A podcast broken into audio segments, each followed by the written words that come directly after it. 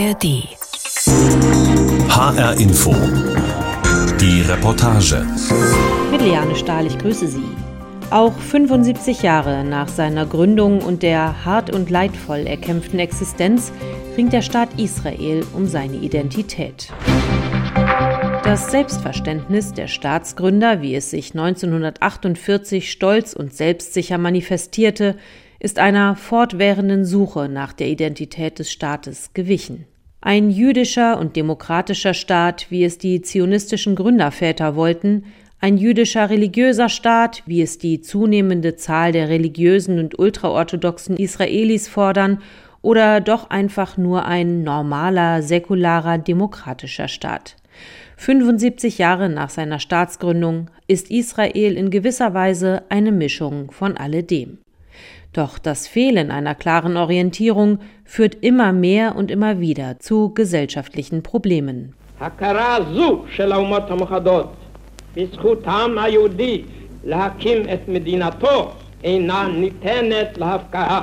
Es ist der Vorabend des Schabbat am 5. Iyar 5708 nach dem jüdischen Kalender, dem 14. Mai 1948 nach der westlichen Zeitrechnung. An diesem Tag läuft das britische Mandat in Palästina aus.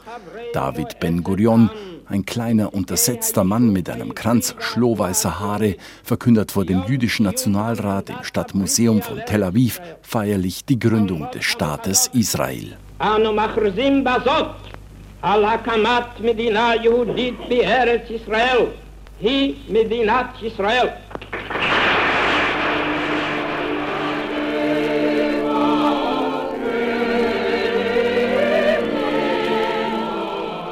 Man muss sagen, dass Israel eine sehr, sehr dramatische Erfolgsgeschichte ist. Eine der dramatischsten Erfolgsgeschichten des 20. Jahrhunderts. Der Staat Israel wurde auf den Ruinen meiner Landsleute errichtet. Bis heute werde ich als Palästinenser daran gehindert, eine eigene Heimat zu haben.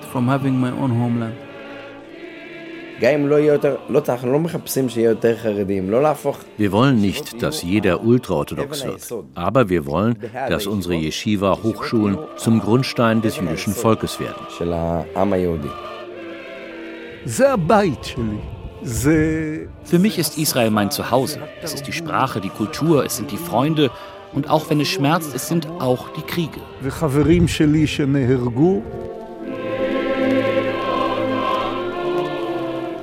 Vor 75 Jahren proklamierte David Ben-Gurion den Staat Israel. Er war der führende Kopf der säkularen Juden in Palästina. Als Vorsitzender der Jewish Agency trieb er die Zuwanderung von Juden in ihrem historischen Siedlungsgebiet voran.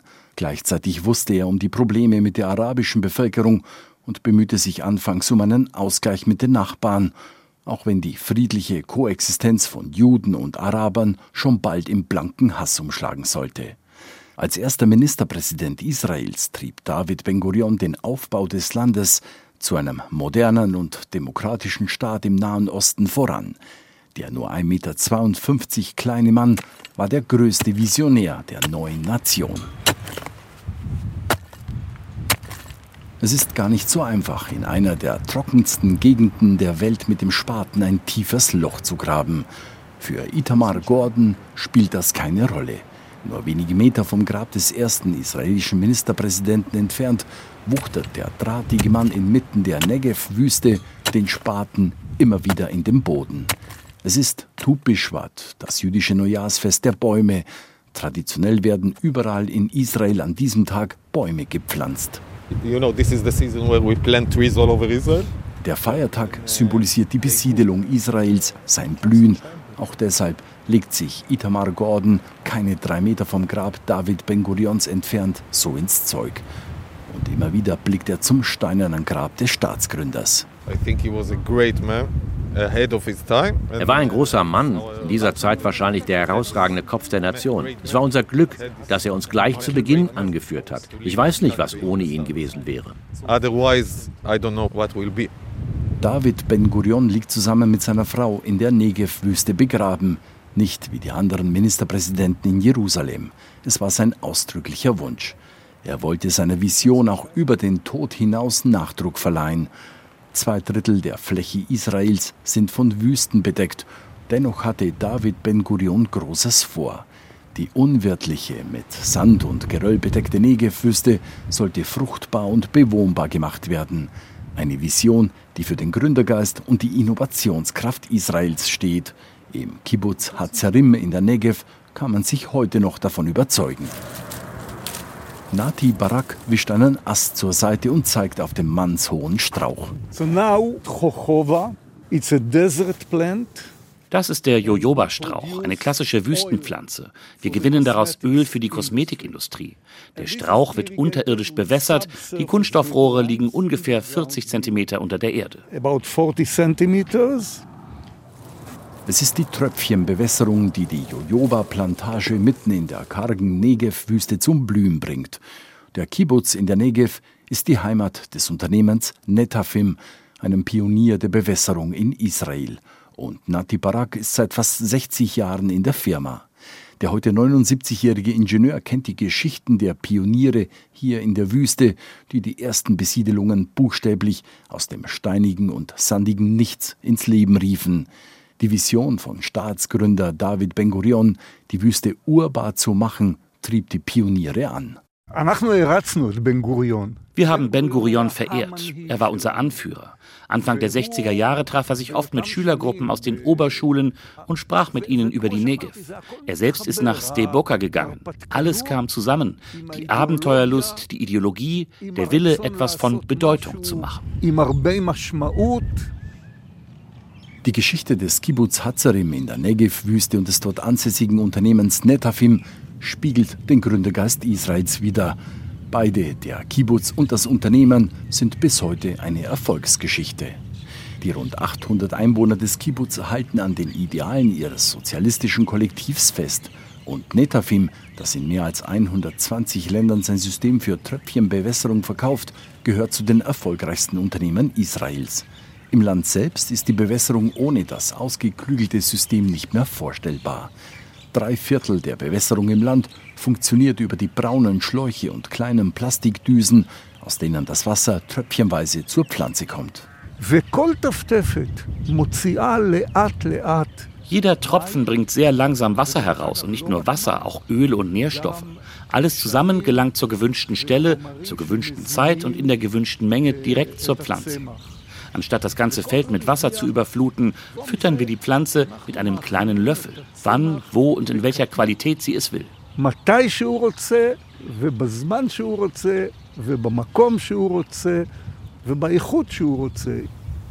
Nati Barak steht auf einem der Hügel etwas außerhalb des Kibbutz. Er blickt in die Ferne, die vom heftigen Wind und dem aufgewirbelten Sand an diesem Tag einen rauen Eindruck hinterlässt. Der 79-Jährige sieht sich als Pionier des Staates, der nur unwesentlich jünger ist als er. Und doch stellt er fest, dass der Gemeinschaftsgeist, der Israel in den bisherigen siebeneinhalb Jahrzehnten so sehr getragen hat, zunehmend schwindet. Die Polarisierung im Land wird größer und Teile der Gesellschaft, wie die ultraorthodoxe Bevölkerung, gehen lieber ihren eigenen Weg. Ich diente der Armee in einer Kampfeinheit. Viele meiner Freunde wurden getötet. Ich war bei allen Kriegen dabei. Und natürlich stört es mich, dass sich immer mehr Menschen nicht daran beteiligen und im Grunde genommen Parasiten sind, wobei der Staat es ihnen ermöglicht.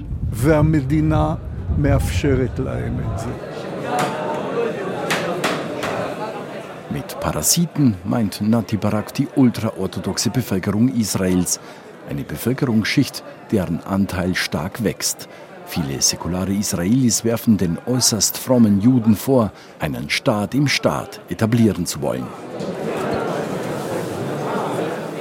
In der Yeshiva Hochschule Orchotora in Bnei Brak, einer Stadt angrenzend an Tel Aviv, widmen sich hunderte Schüler dem Tora- und Talmud-Studium. Diese Hochschulen sind die Basis der ultraorthodoxen Gesellschaft. Im großen Lesesaal der Yeshiva in Bnei Brak ist es laut. Manche Schüler sind in ihre Bücher vertieft, andere bewegen ihren Oberkörper in rhythmischen Bewegungen, was die Konzentration erhöhen soll. Andere laufen mit schnellen Schritten durch den großen Saal und unterhalten sich verstohlen mit Mitschülern. Es ist der letzte Tag vor den Pessachferien. Elias Chaul stammt ursprünglich aus Argentiniens Hauptstadt Buenos Aires. Vor eineinhalb Jahren wurde er in die Yeshiva in Bnei Brak aufgenommen. Für den 20-Jährigen ging damit sein Lebenstraum in Erfüllung.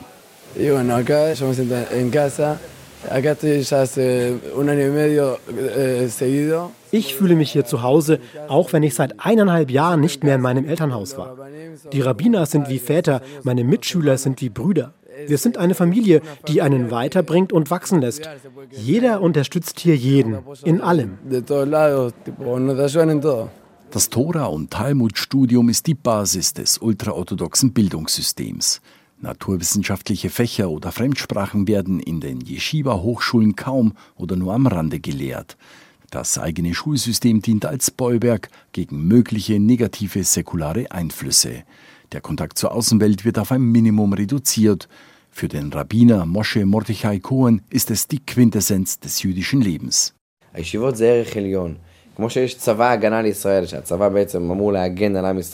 Die Yeshiva stellt den höchsten Wert dar, so wie eigentlich die israelische Armee den höchsten Wert einnimmt, weil sie den Staat Israel physisch verteidigt, so sind auch die Yeshiven wichtig, da sie den jüdischen Charakter bewahren. Wir wollen nichts erneuern, wir wollen die Yeshiven erhalten. Ein konservatives geistiges Leben als Grundlage und Zukunft des jüdischen Staates. Ein Leben, das auch geprägt ist von einem starken Bevölkerungswachstum. Durchschnittlich mehr als sechs Kinder bekommen ultrafromme Paare. Eine Hypothek für die israelische Gesellschaft. Denn oft genug verweigern Ultraorthodoxe den Militärdienst. Sie zahlen, weil nur etwa die Hälfte der ultraorthodoxen Männer arbeitet, kaum in die Staatskasse ein, geben aber in der Gesellschaft zunehmend den Ton an etwa als Zünglein an der Waage bei knappen Regierungskoalitionen, auch aktuell unter Ministerpräsident Benjamin Netanyahu. Die Haredim, die Ultraorthodoxen, machen schon heute knapp 15 Prozent der Gesamtbevölkerung aus. Zur Staatsgründung vor 75 Jahren war die ultraorthodoxe Gemeinde in Palästina verschwindend gering. Staatsgründer David Ben-Gurion hielt sie für überholt. Während die Zionisten die junge Nation aufbauten, zogen sich die Haredim in ihre eigenen Städte und Bezirke zurück. Erst in den 1970er und 80er Jahren nutzte der Politiker und spätere Ministerpräsident Menachem Begin die wachsende Bevölkerungsschicht politisch, um die Vorherrschaft der Linken in Israel zu beenden. Inzwischen sind die Ultraorthodoxen in der israelischen Politik ein wichtiger Faktor. Und Rabbiner Moshe Mordechai Cohen ist überzeugt, dass die Haredim den Staat Israel künftig noch stärker prägen werden. Wir wollen nicht, dass jeder ultraorthodox wird, aber wir wollen die Anerkennung. Und glauben Sie mir, langsam werden sie uns anerkennen. Bis dahin, dass die Yeshiven, unsere geistig-religiösen Hochschulen, zum Grundstein des jüdischen Volkes werden.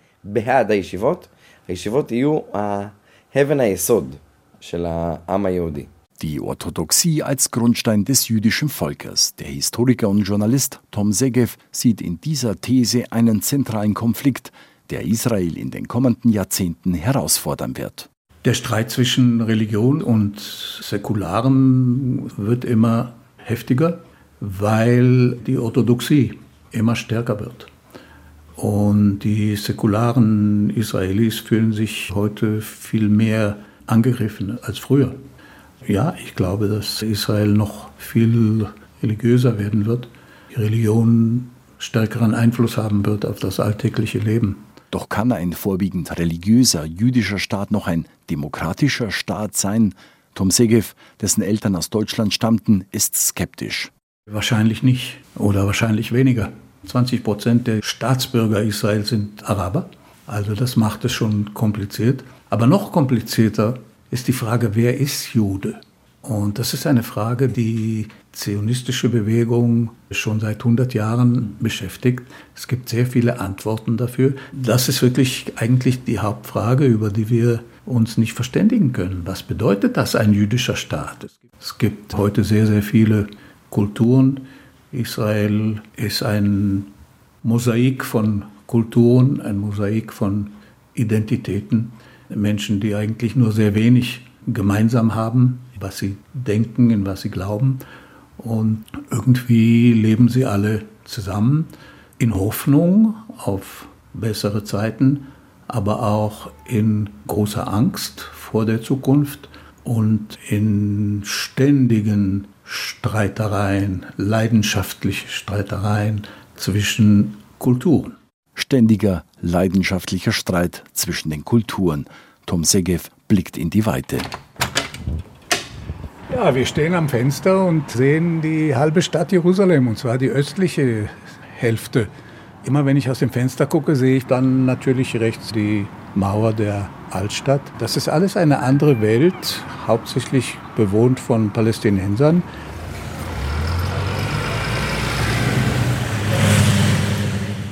Etwa ein Fünftel der Bevölkerung des jüdischen Staates Israel hat arabische Wurzeln. In Jaffa, einem Stadtteil im Süden von Tel Aviv, leben noch heute viele arabischstämmige Israelis.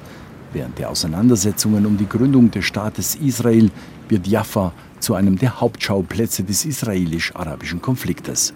Nachdem die arabischen Nachbarn Israels das Land noch am Tag der Staatsgründung angriffen, nahmen israelische Milizen Jaffa ein. Nach dem UN-Teilungsplan war die einst selbstständige Stadt ursprünglich als Enklave des arabischen Staates geplant.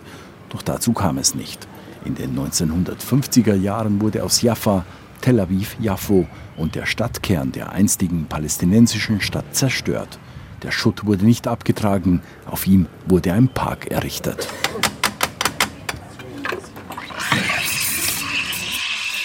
Sami Abu Shade sitzt in einem Café in Jaffa. Sein Urteil über 75 Jahre Israel fällt harsch aus. The state of Israel was built on the ruins of my people. Der Staat Israel wurde auf den Ruinen meines Volkes errichtet. Die Tatsache, dass es einen jüdischen Staat in Palästina gibt, bedeutet, dass ich als Palästinenser bis heute daran gehindert werde, eine eigene Heimat zu haben. Der Staat Israel wurde auf den Rücken anderer Menschen errichtet. Das ist das eigentliche Problem des Zionismus. Sie ignorieren völlig unsere Existenz und das tun sie bis heute. And they are continuing to ignore our existence till today. Sami Abu Shade ist israelischer Staatsbürger arabischer Abstammung. Er ist Vorsitzender der arabischen Balad-Partei. Bis 2022 saß er als Abgeordneter in der Knesset, dem israelischen Parlament. In dieser Zeit hat er versucht, politisch die Situation der Palästinenser in Israel und im besetzten Westjordanland zu verbessern. Es sei ihm, so sagt er, nicht gelungen. Der Jahrestag der Staatsgründung Israels ist für ihn und für ein Fünftel des israelischen Volkes alles andere als ein Freudentag. Sami Abu Shade verbindet diesen Tag mit der Nakba, der großen Katastrophe der arabischen Bevölkerung des einstigen Palästina. Millionen von Palästinensern wurden nach 1948 aus Israel vertrieben oder flüchteten. Bis heute leben die Nachfahren der Vertriebenen in Flüchtlingslagern in den Nachbarstaaten. The Nakba had a lot of meanings. Die Nakba hat viele Facetten. Zuallererst wurden wir zur Minderheit in unserem eigenen Land. Zweitens verloren wir alle Grundrechte. Dann erkennt uns der neue Staat nicht als offizielle Minderheit an. Bis heute zerstört Israel unsere nationale Identität. Und noch eine wichtige Tatsache, Israel hat die Beziehungen der Palästinenser zur arabischen Welt zerstört. Sie wurden zu Feinden erklärt, aber aus Sicht der Palästinenser sind sie keine Feinde. Sie sind Teil unserer Nation. Bis heute sind Teile unseres Lebens beeinflusst durch die Nakba influenced by the Nakba till today. In der öffentlichen Diskussion in Israel spielt die Nakba kaum eine Rolle, obwohl sie untrennbar mit der Staatsgründung Israels zusammenhängt. Doch es gibt Ausnahmen, bei denen die Umstände der Staatsgründung vor 75 Jahren hinterfragt werden.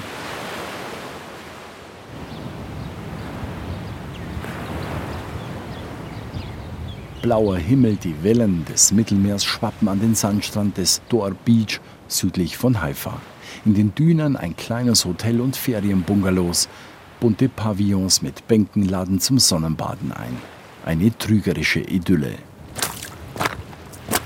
Nur wenige Meter entfernt auf dem matschigen Parkplatz soll sich vor 75 Jahren ein Massaker abgespielt haben, mitten im Unabhängigkeitskrieg, nur wenige Tage nach der Staatsgründung Israels. Bis heute ist umstritten, was damals im ehemaligen palästinensischen Fischerdorf Tantura wirklich geschah.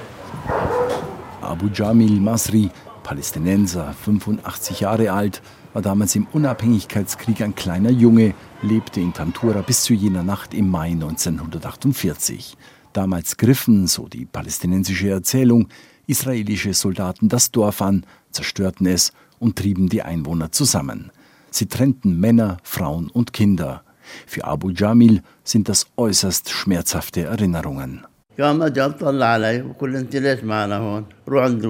haben zehn bis zwölf Menschen in eine Reihe gestellt, sie getötet und übereinander gestapelt. Ich hatte vorher noch nie Blut oder tote Menschen gesehen. Ich war wie erstarrt. Ich hatte solche Angst. Abu Jamils Hände zittern bei dem Gespräch. Er atmet tief durch. Sein Vater und Bruder haben nicht überlebt. Seine Familie verlor ihr Land, weil sie Palästinenser waren, sagt er, das schmerze bis heute. Nachdem er mit seiner Mutter ins Nachbardorf geflüchtet war, wollten die israelischen Soldaten die Überlebenden von Tantura nach Jordanien abschieben, nahmen ihnen ihr Land weg, erzählt er, doch es kam anders. Wir wollten bleiben, warteten eine Woche. Es kam keine Antwort, was mit uns geschieht. Die Antwort kam nie, bis heute. Heute leben wir alle hier zusammen, essen und trinken zusammen. Vergeben kann ich ihnen nicht. Aber wer soll sie zur Rechenschaft ziehen? Wie viele Bewohner von Tantura wirklich getötet oder vertrieben wurden, ist bis heute ungeklärt und sorgt in Israel für Diskussionen. Der Dokumentarfilm Tantura vom israelischen Regisseur Alon Schwarz greift das Thema auf. Er prangert mögliche Menschenrechtsverbrechen zur Staatsgründung Israels 1948 an.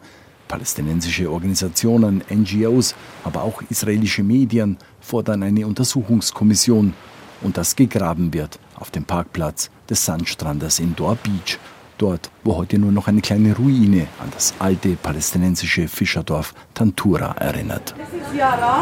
Yara Mansour kommt in das Café nach Jaffa. Die 28-jährige Rechtsanwältin ist wie Sami Abu Shade arabischstämmige Israelin. Obwohl sie ihr ganzes Leben in Jaffa gelebt, obwohl sie in Tel Aviv studiert hat und obwohl sie die israelische Staatsangehörigkeit besitzt, Yara fühlt sich in Israel als Bürgerin zweiter Klasse. Das ist schon ein verrückter innerer Konflikt. Ich bin als Anwältin im Gerichtssaal und fühle mich kleiner, weniger wichtig, weil ich Palästinenserin bin. Ich könnte eine Menge über meine Identität erzählen, aber ich weiß eines, ich bin Palästinenserin.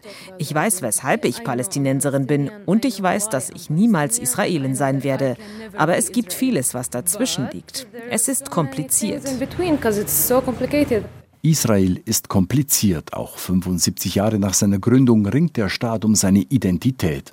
Indem sich Israel ausdrücklich als jüdischer Staat definiert, hebt er eine religiös definierte Bevölkerungsgruppe als Trägerin der nationalstaatlichen Kultur hervor und schließt damit gleichzeitig andere Bevölkerungsgruppen aus. Dieser Konflikt schwelt seit der Staatsgründung. Eine Lösung ist nicht in Sicht. Im Gegenteil. Neue Probleme kommen auf das Land zu. Innenpolitisch ist Israel polarisiert wie noch nie in seiner 75-jährigen Geschichte. Die rechtsreligiöse Regierung unter Ministerpräsident Benjamin Netanyahu spaltet seit ihrem Amtsantritt die Nation immer stärker. Jede Woche gehen im ganzen Land Zehntausende auf die Straßen aus Protest gegen die Regierungspolitik. Für den Historiker Tom Segev befindet sich Israels Demokratie am Scheideweg. Die Situation ist gefährlich, weil die israelische Gesellschaft immer weiter nach rechts gerückt ist. Und äh, deshalb hat Netanyahu schon recht, wenn er sagt, ich vertrete die Mehrheit der Israelis, ich vertrete den wirklichen Geist der Israelis heute.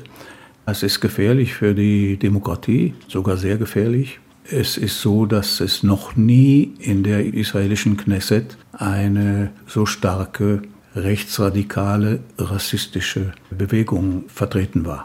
Für mich persönlich sehr, sehr bestürzend und beängstigend, auch beschämend eigentlich. Tom Segev ist nur drei Jahre älter als seine Heimat. Eine Heimat, die seit ihrer Gründung nicht zur Ruhe gekommen ist. Eine Heimat, die immer wieder herausgefordert wird.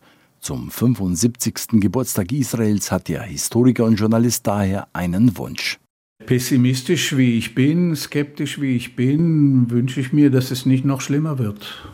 Es ist eine ziemlich dramatische Erfolgsgeschichte, die nicht gut genug gepflegt wird. Also die Basis ist schon da, aber ich fürchte sehr, dass die Gelegenheiten nicht ausgenützt werden, die wir haben. Auch 75 Jahre nach seiner Gründung ringt der Staat Israel noch immer und immer wieder um seine Identität. Ein Bericht war das von unserem ARD-Korrespondenten in Tel Aviv, Julio Segador. Ich bin Liane Stahl und empfehle Ihnen natürlich den Podcast zur Reportage. Sie finden ihn auf hrinforadio.de und natürlich in der ARD Audiothek.